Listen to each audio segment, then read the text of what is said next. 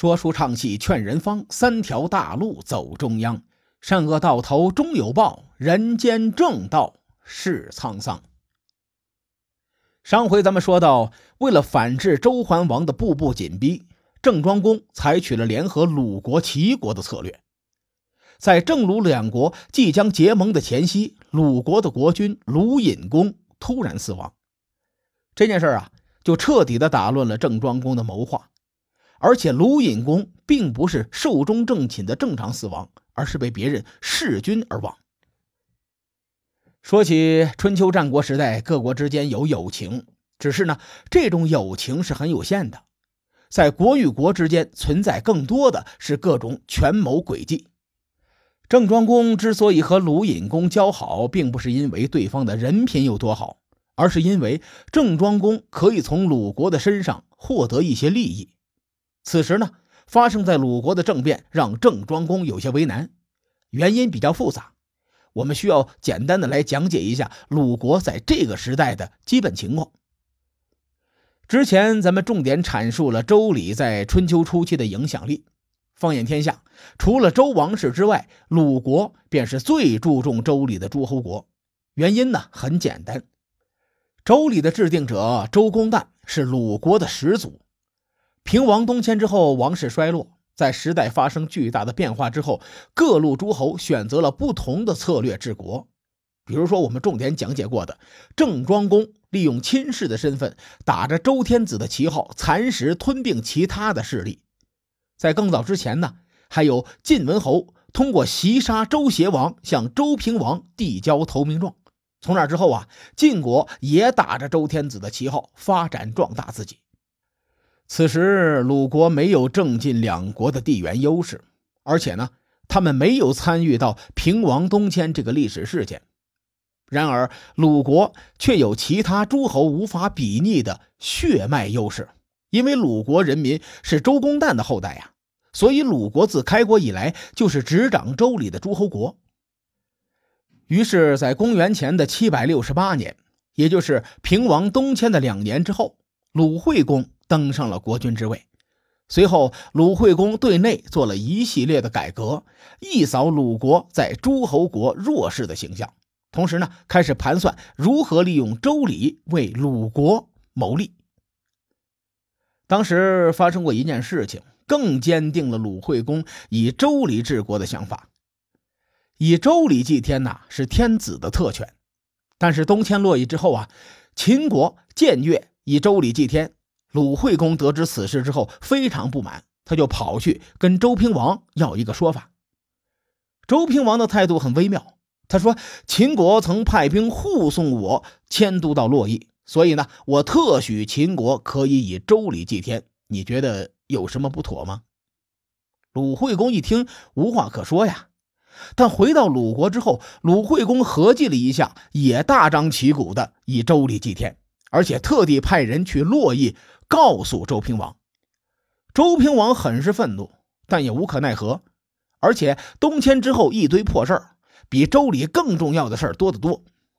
也许呀，这个鲁惠公正是推算了周平王的反应，所以才敢这么做的。祭天是个很严肃的活动，尤其是以周礼祭天。鲁惠公邀请了很多诸侯前来观礼。要知道，以周礼祭天那是天子的特权呐。鲁国这种行为是僭越周礼的。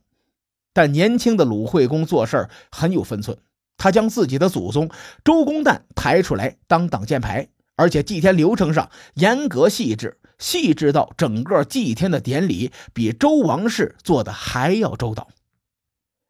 前来观礼的各路诸侯，尤其是那些同姓诸侯，对此次的典礼大加赞赏。鲁惠公通过这次祭天，提高了鲁国的形象，慢慢的就树立起了周礼尽在鲁的口碑。有了这个口碑呀，对鲁国心怀不轨的其他势力，在动鲁国之前，首先你得考虑很多同姓诸侯国的态度。同姓诸侯国相对来说势力都不弱，你比如说魏国、晋国、郑国。可以说，加持了礼乐光环的鲁国站在了道义的制高点，怀揣这个优势，鲁惠公在位四十六年，鲁国慢慢的就打造成了东方的强国。不过，鲁惠公是典型的又想当那啥，又想立牌坊的人呐。晚年的鲁惠公就做了魏宣公一样的事儿，那就是乱伦。不过，鲁惠公的操作，他比魏宣公要高明的多。这里呢，把它当做一个历史事件闲谈啊，咱们展开一下。曾经，鲁惠公有个正妻，叫做孟子，随孟子一同嫁过来的应女生子。则送给了鲁惠公剩下的一个儿子，名叫姬西姑。这里咱们解释一下，应女是一个怎样的身份呢？在当时呢，妻妾之分非常的严格。正妻在嫁过来的时候，会将自己的姐妹一起带来，这个陪嫁的人就叫做应女。而且，一般做应女的姑娘也都是庶出，也就是说，应女母亲的身份是妾室。这个细节呢，也反映了封建礼数是一种吃人的制度。姬西姑的出身决定她也是一个庶长子。等到姬西姑成年，啊，这个鲁惠公为他定下了一门亲事，迎娶宋武公的女儿宋国公主种子为妻。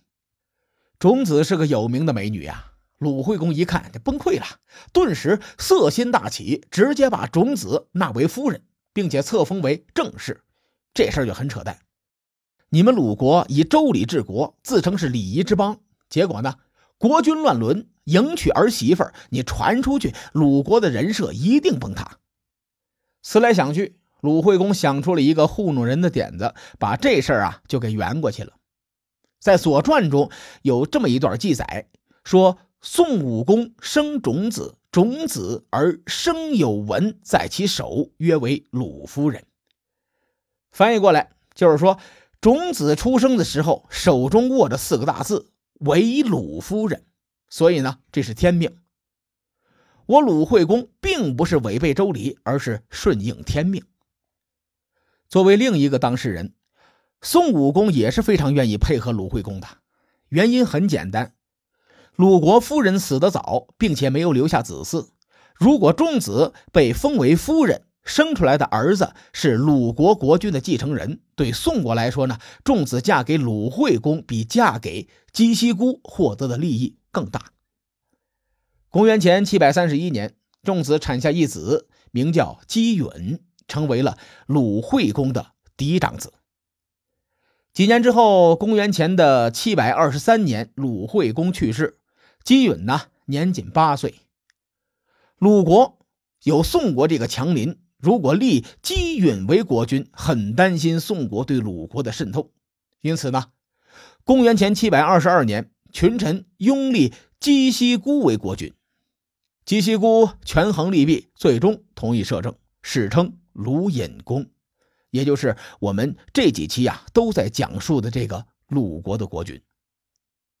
按道理来说，姬西姑只是摄政，并没有称他为国君。而鲁隐公这个称呼，则是后人给他的一个谥号。古人对谥号做过解释，“隐”这个谥号代表的意思就是不失其位，曰隐，说明呢鲁隐公执政能力平庸，没有野心。前文咱们说到，公元前七百二十二年是个知识点，在这一年里呢，郑庄公平定了共叔段之乱，引起了周平王的警惕。与此同时，没有野心的鲁隐公也成为了鲁国的摄政之人。鲁隐公是个老实人，完全没有他父亲鲁惠公的魄力，并且呢，从他执政风格以及御下手腕来看，作为实质的鲁国统治者，鲁隐公很软弱。我分析啊，这和他庶子的身份有关系。鲁隐公既然以周礼治国。自然是将庶子这个封建糟粕的价值观从小就灌输到了鲁隐公的脑袋里，导致了鲁隐公有一种优柔寡断、软弱的性格。正是这个性格导致了他后来的悲剧。鲁隐公继位之后，也没有完全控制鲁国的行政大权，不少大夫都违背过他的命令。比如《左传》中明确提到过，费伯、公子玉都曾违抗过他。从外交上来看，这种优柔寡断的外在表现可能会更复杂一些。卢隐公摄政不久，发生了周政交质，周瑜弑君篡位，宋襄公与夷俱位，追杀公子冯等等这一系列的事件，使中原呢陷入了混战。咱们纵观卢隐公摄政的十多年，中原混战的核心国家是郑国和宋国。宋襄公可以说是春秋疯狗，见谁咬谁。史书记载，宋襄公十年十一战，面对这样一个邻居，卢隐公最初的选择是与宋国缓和关系。从几个角度去分析呀，他做出的这个选择是合理的。第一，嫡长子姬允的娘家是宋国，从情理上来说，应该和宋国交好。第二呢？在卢隐公摄政前还是个公子的时候，郑卢两国掐过一架，也就是在这一战之中，卢隐公被郑国俘虏，把他囚禁在了隐士的领地。后来在隐士的帮助下逃回了鲁国。这次悲惨的经历使他很反感郑国。事实证明，鲁隐公的战队很成功啊！几年之后。周桓王对郑庄公步步紧逼，宋襄公因为公子冯数次集结联军攻打郑国，如果没有郑庄公这个王者，郑国早就灭了。所以这段时间呢，鲁隐公抱住了宋国的大腿。四国联军讨伐郑国的东门之战，在五天内不了了之了。宋襄公并不死心，后来又集结了各路诸侯，打算卷土重来。宋襄公派人找到了鲁隐公出兵，被鲁隐公拒绝了。因为鲁隐公看到郑国是越来越强，他绝不作死的性格，不愿意为了宋国而得罪郑国。郑庄公为了对抗宋国，并且反制周桓王，他实行了远交近攻的策略。而且前文咱们提到过，卢隐公可是和郑国有旧仇的。为了缓和与卢隐公的关系，郑庄公没少花心思，用了很多怀柔的手段，渐渐的就温暖了卢隐公的心。优柔寡断之人立场最不坚定，很容易动摇。于是呢，卢隐公渐渐的忘记了仇年旧恨，和郑国那是越走越近。于是，在公元前七百一十五年前后，郑庄公逐渐获得了鲁国的威望。加深了他与同姓诸侯国们的关系。鲁国呢，则依靠郑国的硬实力，也没人敢动。甚至他的邻居齐国看到其中的好处，开始与郑鲁两国交好。这一项双赢的联合，随着鲁隐公被人弑君篡位，有了很多的不确定性。就在郑庄公左右为难，不知如何妥善处理与郑国未来关系的时刻。鲁国弑君者托人带来了建议，让郑庄公迅速做出了决断。至于随后发生了哪些事情，下期节目咱们慢慢的再讲述。书海沉沉浮浮，千秋功过留与后人说。